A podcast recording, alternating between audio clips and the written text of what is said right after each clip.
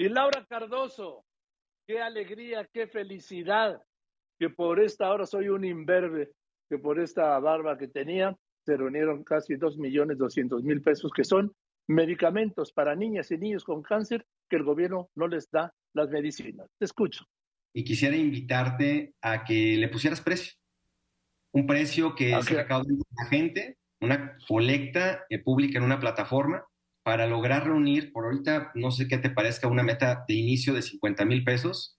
Y si logramos que se supere, que se logre y se supere esa meta, el día 15 de febrero, tú nos hagas el honor de rasurarte por los niños con cáncer. Pues mira, si es por los niños con cáncer, lo que sea. Así tomó el reto Joaquín López Dóriga de quitarse la barba por los niños con cáncer. Alejandro Barbosa, director de Nariz Roja, le lanzaba el reto de juntar 50 mil pesos para la compra de medicamentos oncológicos. Esta meta inicial quedó rebasada por mucho y Joaquín tuvo que quitarse la barba. Y la verdad es que estoy muy conmovido por la respuesta que tuvieron todos ustedes, porque pues en realidad lo que hicieron fue hacer un donativo hacer un donativo para todas las niñas y niños con cáncer, pero sin medicinas oncológicas, porque este gobierno no les ha dado, no les ha entregado las medicinas oncológicas a las niñas y a los niños con cáncer, no a todos los niños y niñas con cáncer.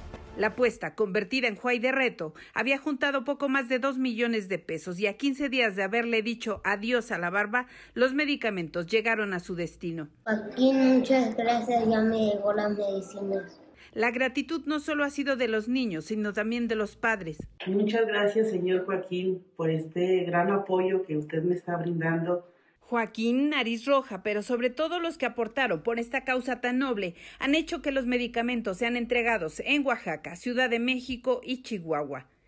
Gracias a ti, Joaquín, tengo mis medicamentos. Muchas gracias, Joaquín, por ayudarme con mis medicamentos. Gracias, Nariz Roja, por el apoyo. Gracias a ti, Joaquín, tengo mi medicamento. Gracias, Joaquín, y gracias, Nariz Roja, por mis medicamentos. Joaquín, muchas gracias a la Fundación Nariz Roja por permitir obtener el medicamento para la salud de Víctor Hugo, mi hijo. Muchas gracias. Laura Cardoso Tierra, Fórmula Noticias. Gracias, Laura, pero sobre todo muchas gracias a todos ustedes por su generosidad.